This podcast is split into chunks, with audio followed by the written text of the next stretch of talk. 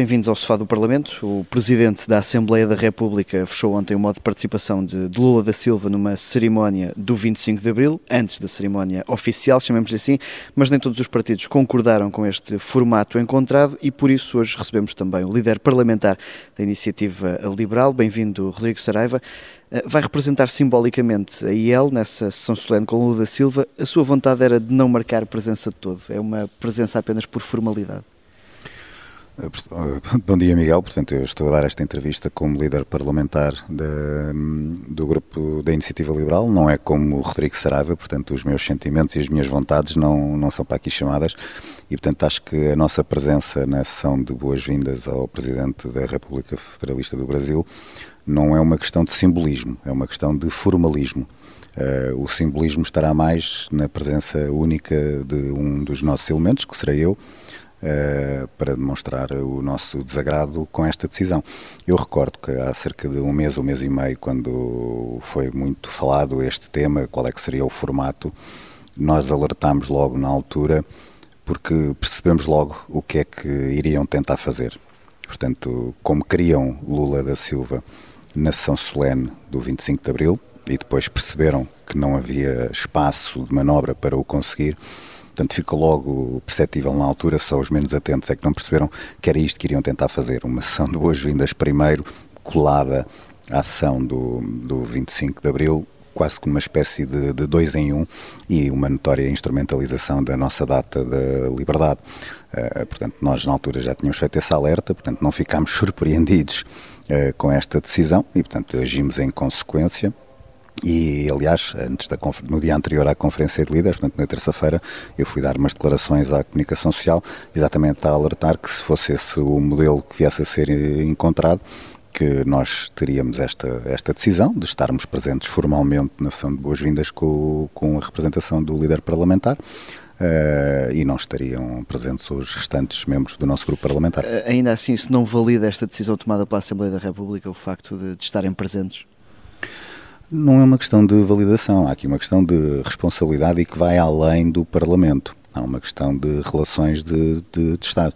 Obviamente, nós podemos fazer uma análise ao longo dos anos eh, se tem sido proporcional Uh, o cumprimento das relações entre os dois Estados, entre Portugal e o Brasil.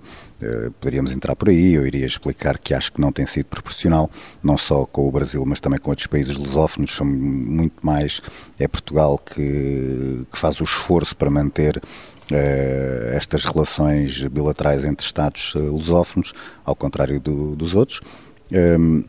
Mas, portanto, não é uma questão de validação, é uma questão de um cumprimento eh, formal daquilo que não apenas o órgão de soberania, a Assembleia da República, mas enquanto país eh, não podemos, obviamente, temos que nos abstrair daquele que é o Presidente em funções eh, do, do Brasil, sendo que, neste caso específico, há aqui uma razão muito forte para também esta nossa tomada de, de decisão, e está assente naquilo que é a liberdade, porque no dia 25 de Abril vamos celebrar a liberdade e neste momento ocorre em espaço europeu uma guerra uh, contra a liberdade. Portanto, a e, guerra... e, há também essa discordância, eu ia, eu ia só interrompê-lo porque vou já a essa questão da, da guerra e não vou deixar passar. Uh, mas antes disso, se a intervenção de Lula da Silva uh, não tivesse sido anunciada pelo Ministro dos Negócios Estrangeiros, teria havido aqui outro tipo de margem para tratar deste, deste processo? Não, não me parece. Por uma questão de coerência, a nossa decisão seria exatamente a mesma. Nem entende que estas discordâncias prejudicam a imagem de Portugal e do Parlamento junto do, do Brasil, porque a situação teve eco no, no Brasil? Eu não me vou refugiar naquela frase de que o, o mal dos outros podemos nós bem, não me vou refugiar aí. Uh, e era aquilo que eu estava a dizer. Há aqui, uh, no momento, eu até eu penso, não sei se não foi na Rádio Observador ou em outra rádio, quando foi nessa altura, há um mês, eu expliquei uma coisa. Poderíamos equacionar todos, não apenas a Iniciativa Liberal, todos, esta abertura a ter um, chefe de Estado de outro país na, na cerimónia do, do 25 de abril. Há quem ache que, que, nem, que nem deve ser aberta a qualquer eh, não português, porque é uma data bastante nacional, não, não vamos por aí, mas pelo valor da liberdade poderíamos equacionar abrir a porta para alguém que de facto simbolizasse uh, a liberdade e os valores de Abril, em, uh, numa analogia para aquilo do país que, que vem. E de facto, por exemplo, Lula da Silva, se olharmos para o seu histórico, foi um combatente contra a ditadura no Brasil, portanto, foi um combatente pela liberdade. Se olharmos para esse passado histórico, até poderia fazer sentido. Mas depois há o histórico mais recente e há até o, o momento atual. E relativamente à guerra que está a acontecer da Rússia eh, na Ucrânia, e aqui nem é Lula da Silva, porque Jair Bolsonaro tinha a mesma posição. Nós não podemos, na cerimónia da nossa liberdade, onde evocamos a nossa liberdade, onde celebramos a nossa liberdade, estar a receber alguém que neste momento está do lado errado da história, está do lado, está contra a liberdade. E, portanto, Mais rapidamente gostava de receber, por exemplo, Zelensky no 25 de Abril do Lula da Silva neste momento. Neste contexto de, de evocação da liberdade, sim, faria muito mais sentido. Aliás, mas falando de Zelensky, quando nós, há uns meses, recebemos nesta casa, numa sessão solene, uh, Zelensky para evocar a liberdade e dar o nosso apoio à luta dos ucranianos, uma luta que é por eles, que é por todos os europeus, que é por todas as pessoas do mundo, que é pela liberdade, não podemos agora estar a receber, na mesma medida, ao mesmo nível, alguém que tem estado ao lado de Putin. Uh, disse que teria gosto que Lula da Silva ficasse para ouvir a sessão do 25 de, de abril, para ouvir a visão liberal da liberdade, estou a citá-lo. Se o presidente brasileiro acabar por ficar a assistir ao, ao vosso discurso, a questão do posicionamento do Brasil quanto à guerra vai ser referida? Nós vivemos um, no momento atual uh, grandes preocupações relativamente à liberdade, não apenas naquilo que está a acontecer, o que a Rússia está a fazer na Ucrânia, mas em muitos outros países, na China, no Irão, no Afeganistão e por aí afora. E portanto eu acho que neste ano, quando celebrarmos a nossa liberdade, não poderemos ficar apenas a pensar neste, na liberdade, neste nosso retângulo à beira-mar plantado, temos que falar na liberdade por esse mundo fora, porque a liberdade está a ser colocada em causa por todo, em várias geografias. E, portanto, eu acho que se essa intervenção do 25 de Abril, seja na São Solene, seja ao longo do dia, não poderemos apenas falar da liberdade em Portugal, teremos que falar da liberdade por esse mundo fora. Portanto, seja quem for que irá assistir à sessão solene do 25 de Abril, e se o Presidente da República Federalista do Brasil assistir a essa ação, irá certamente uh, ouvir uma forte defesa da liberdade por, por, este mundo fora. O Presidente da República tem apostado muito neste restabelecimento das boas relações com o Brasil. Nesta visita, uh, Marcelo Rebelo de Sousa devia deixar reparos sobre essa posição do Brasil quanto à guerra na Ucrânia. Porque a posição portuguesa é tenho, consensual noutro... Eu não tenho dúvidas que nas relações e nos contactos bilaterais desde ao mais alto nível junto da rede diplomática e, nomeadamente, quando os nossos, a nossa rede diplomática está em serviço ao nível das Nações Unidas, por exemplo, eu não tenho dúvidas e espero que, que espero de facto que isso seja a acontecer, que nesses contactos seja transmitido aos representantes brasileiros, tal como de outros países lusófonos. Aliás, se olharmos para as votações nas Nações Unidas, tem existido alguma evolução positiva ao contrário das primeiras. Eh, portanto, eu quero acreditar que os nossos responsáveis políticos e a nossa rede diplomática não perdem uma oportunidade para, nos contactos diretos, eh, demonstrarem que, que o Brasil e os outros países lusófonos não têm estado com a posição mais correta. Eh, vamos aqui a outro assunto onde a Iniciativa Liberal tem estado em destaque nas últimas semanas, falo da Comissão de Inquérito à TAP. Não é precipitado estar já a pedir demissões de ministros antes das conclusões dessa Comissão de Inquérito? Em janeiro deste ano, logo nos primeiros dias, eh, este Parlamento debateu uma moção de censura ao Governo apresentada pela Iniciativa Liberal. E nós deixámos muito claro nessa moção de censura que achávamos que cada dia a mais com este Governo em funções teria danos maiores para o país e para a vida dos portugueses. Portanto, a partir desse momento, eh, se nós achamos que todo um Governo está a mais, não nos podem, não podem ficar muito surpreendidos que nós achemos que, que há ministros que não deviam estar em funções. Uh, portanto, estamos a falar de uma peça dentro de uma peça de um puzzle, um puzzle que nós achamos que já não devia estar em funções. E especificamente, neste caso da TAP, temos vindo a conhecer situações bastante gravosas que demonstram que o texto da nossa moção de censura eh, que apresentámos e debatemos aqui em janeiro e as nossas intervenções estavam, estavam corretas, porque o PS tem, está a ficar bastante visível para todas as pessoas a forma como o PS gera aquilo que se chama a coisa pública, que é a seu bel prazer, para seu proveito próprio. Portanto, o, o PS olha para o Estado e para as instituições públicas, para as empresas públicas, como umas ferramentas e uns meios para atingir os seus fins maiores. Eh, e, portanto, a partir desse momento, e o caso da Vou pegar num exemplo muito específico dos vários que a Iniciativa Liberal denunciou já nestas primeiras audições da Comissão de Inquérito. O despacho tem sido chamado o despacho fantasma, eu acho que até lhe vou chamar o despacho alfaiate, porque foi feito à medida.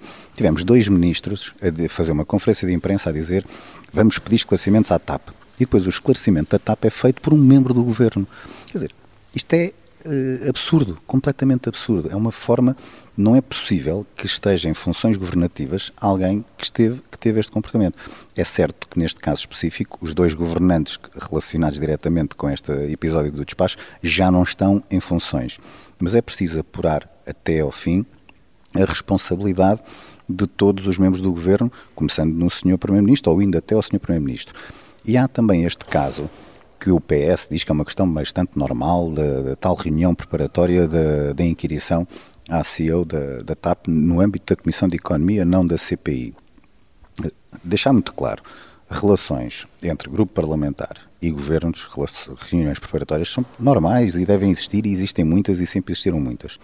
Agora, ter uma reunião convocada pelos, por, por alguém que vai ser escrutinado uh, reunir com o escrutinador antes do escrutínio, é tudo absurdo. E, portanto, e aí já estamos a falar do atual Ministro das Infraestruturas que esteve envolvido nessa convocação dessa reunião. Pelos, pelos relatos que temos tido e por aquilo que se tem sabido da Comissão de Inquérito, existe alguma mudança na forma de gestão é, de Pedro Nuno Santos para João Galamba? Não, é isso que fica bastante claro. Houve uma continuidade, uh, sobretudo numa característica que é o Ministério das Infraestruturas a tentar que, que, neste caso uma empresa específica, que era a TAP, que não se relacionasse com outras tutelas. E, portanto, aí não houve nenhuma mudança. O que parece completamente absurdo, porque ainda por cima, se formalmente é uma empresa que tem uma dupla tutela, como é que uma das tutelas exige à administração de uma empresa que não se relacione com a outra tutela? É tudo demasiado absurdo. O, o Primeiro-Ministro já disse que no final da Comissão retirará as devidas ilações. Acredita que, vai, que António Costa vai fazer cair algum a Ministro? Se António Costa sentir que a sua pele está em causa, vai deixar cair mais alguém, certamente. Só, só apenas numa questão de, de sobrevivência política? Claramente, António Costa é um sobrevivente político. É, penso que é consensual entre todas as pessoas. Alguns dirão isso em forma de elogio, outros dirão em forma de crítica. Nós, obviamente, diremos em forma de crítica. Uh, António Costa é dos políticos mais hábeis da democracia portuguesa e, portanto, ele estará sempre com grande habilidade uh, em modo de sobrevivência e deixará cair quem tiver que deixar de cair. Uh, Fernando Medina foi deixado à margem da gestão da TAP. concorda com esta ideia ou não? E porquê é que acontece isso? Não é uma questão de concordar, há uma coisa já que está bastante óbvia por parte do Ministério das Infraestruturas, quer com Pedro Nuno Santos, quer com João Galamba, havia o objetivo claro de deixar à margem do Ministério das Finanças Fernando Medina. No fim da comissão de inquérito, vamos todos ficar eh, bem cientes se de facto o Ministério das Finanças foi colocado totalmente à margem ou se sabia de muitas coisas daquilo que se tem passado porque num destes... Fernando Medina não está para já ilibado de, de responsabilidades. Claramente que não está ilibado. Aliás, mesmo que mesmo que se venha a descobrir no final que não sabia, ele não deixa de estar ilibado. Porque um Ministro das Finanças não saber de todos estes episódios que se passaram, ele terá que, obviamente, assumir a sua. Aí não é a sua irresponsabilidade, é a sua incapacidade. Eh, o Presidente da República, na sequência destas polémicas com a Comissão de, de Inquérito, já afastou mais uma vez o cenário de dissolução do Parlamento. Entende os motivos apontados por Marcelo Rebelo de Sousa? Eu confesso alguma dificuldade em fazer uma análise e um comentário. Porquê? Porque não há problema nenhum de nós fazermos uma análise e um comentário àquilo que são, que é o desempenho do Sr. Presidente da República no âmbito das suas funções constitucionais. Essa pergunta que me está a fazer leva-me a ter que comentar não um presidente não Marcelo Rebelo de Sousa, presidente da República, mas Marcelo Rebelo de Sousa, o comentador, que é um fato que ele não consegue deixar de vestir. Quando o Sr. Presidente da República se põe a fazer uma análise e a comentar no uh, olhando as sondagens, quer dizer, isso não é função do Presidente da República, isso é função de um comentador. Se despisse esse fato, teria motivos para dissolver o Parlamento?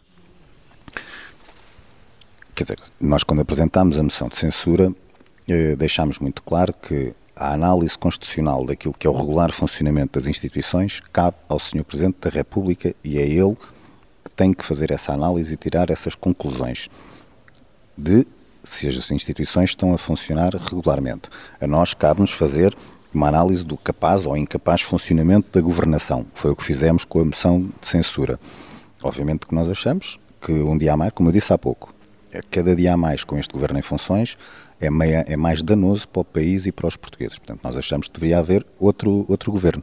Se isso passa por haver eleições ou não, porque há um formato em que pode haver um novo governo sem necessidade de eleições. Uh, portanto, haver eleições Neste ou caso, não. com o mesmo primeiro-ministro ou não? Mudando com o primeiro-ministro, com o primeiro-ministro ou, sem, ou com outro primeiro-ministro. Existe essa possibilidade, esse cenário, esse, essas ferramentas uh, constitucionais e parlamentares haver eleições ou não, vai ter mesmo que ser uma decisão individual daquele que é o órgão de soberania individual que nós temos, que é o Presidente da República. Se houver eleições, nós cá estaremos preparados uh, para ir a jogo e apresentar uh, o nosso programa e a nossa visão alternativa. Mas essa é uma decisão mesmo e eu não me quero imiscuir naquilo que são funções constitucionais exclusivas do Sr. Presidente da República. Por falarem preparados para eleições, o Presidente do PSD disse que está pronto para ser Primeiro-Ministro e que essa alternativa existe. Uh, Acha mesmo que o PSD está pronto para encabeçar um bloco à direita de alternativa a este governo? Eu espero que o PSD esteja preparado para liderar ou integrar uma alternativa à governação socialista. E se o PSD estiver com essa vontade e com essa motivação com forças democráticas, sem envolvimento de políticas ou de forças ou de personagens que são populistas e são extremistas e são estatistas, aí o PSD também pode contar connosco e nós iremos querer contar com o PSD. Eu Mas tenho... o PSD está forte para liderar esse bloco à direita? Isso é uma decisão que os portugueses vão ter que tomar quando Mas chegar esse essa momento. Percepção, porque também fará eu acho, eu tenho, eu tenho dito já várias vezes que o PSD tem que fazer o seu caminho, tem que fazer o seu trabalho, nós estaremos a fazer o nosso caminho e o nosso trabalho para que, quando chegar o momento, os portugueses olharem para o Partido Social Democrata e para a Iniciativa Liberal como duas forças capazes e responsáveis de ter uma alternativa a estes governos do, do PS. Porque os portugueses vão chegar a esta conclusão não estamos a falar de um governo em funções apenas há um ano. Estamos a falar de um governo que tem um primeiro-ministro que está em funções há praticamente oito anos. Estamos a falar de um governo de um partido que governa Portugal em 20 dos últimos 27. E Portugal, temos mesmo que dizer esta expressão, é, é crua, mas é a verdade. Portugal não sai da cepa torta. É preciso pôr Portugal a crescer. Aliás, foi esse o nosso claim quando foi das eleições legislativas. E eu não tenho dúvidas quando chegar o momento os portugueses irão olhar quer para o PSD pelo seu histórico e quer para a Iniciativa Liberal por aquilo que tem trazido novo, como duas forças que vão ser, eh, duas forças políticas que vão ser capazes de se sentar e apresentar uma alternativa uh, para o país. Nós estamos aqui já na nossa reta final. Ontem referiu essa questão que está aqui a vincar também, que é a capacidade de PSD e Iniciativa Liberal uh, por si só conseguirem essa alternativa aritmética, utilizando uma expressão do Presidente da República. Acredita que é possível a PSD e Iniciativa Liberal conseguirem formar um governo sem, outro, sem nenhum outro partido à direita? Acredito, mesmo que não seja em termos eleitorais das eleições legislativas um 50 mais 1. Isso é depois uma decisão que o Parlamento, com a responsabilidade de ver o mandato que os portugueses decidiram, eh, tomar. Mesmo com acredito, as sondagens como estão hoje em dia, por exemplo? Mesmo com as sondagens, mesmo que o resultado das eleições legislativas eh, seja similar com a média das sondagens todas que estão a sair, é depois possível no Parlamento sair um governo do PSD, da Iniciativa Liberal, eh, com apoio parlamentar para governar. Cada palavra para que efeito? Para a defesa da honra, Sr. Presidente.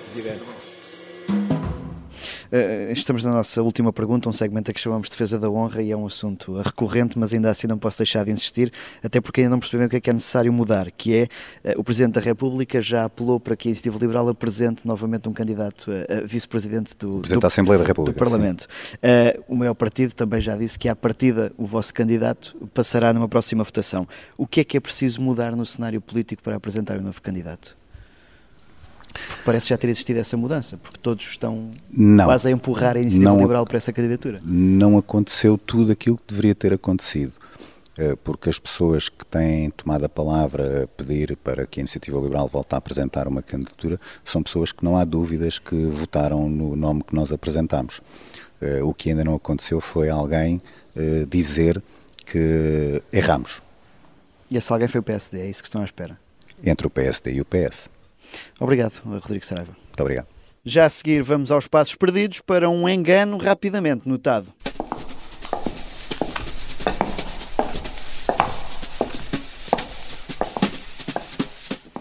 Já o inquérito a Manuel Beja ia longo, quando o Bloco de Esquerda ia ganhando um novo deputado. Uso agora da palavra pelo grupo parlamentar do Bloco de Esquerda, o Sr. Deputado Bernardo Blanco. Se faz favor, Sr. Deputado.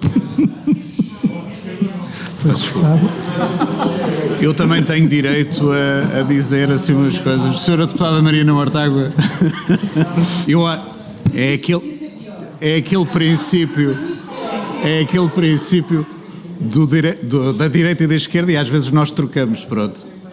Sou deputado Bernardo Blanco da Iniciativa Liberal, faz favor, e as minhas desculpas. Engano desfeito, desculpas aceites. Eu sou o Miguel Viterbo Dias, do Sofá do Parlamento, que está de volta na próxima quinta-feira.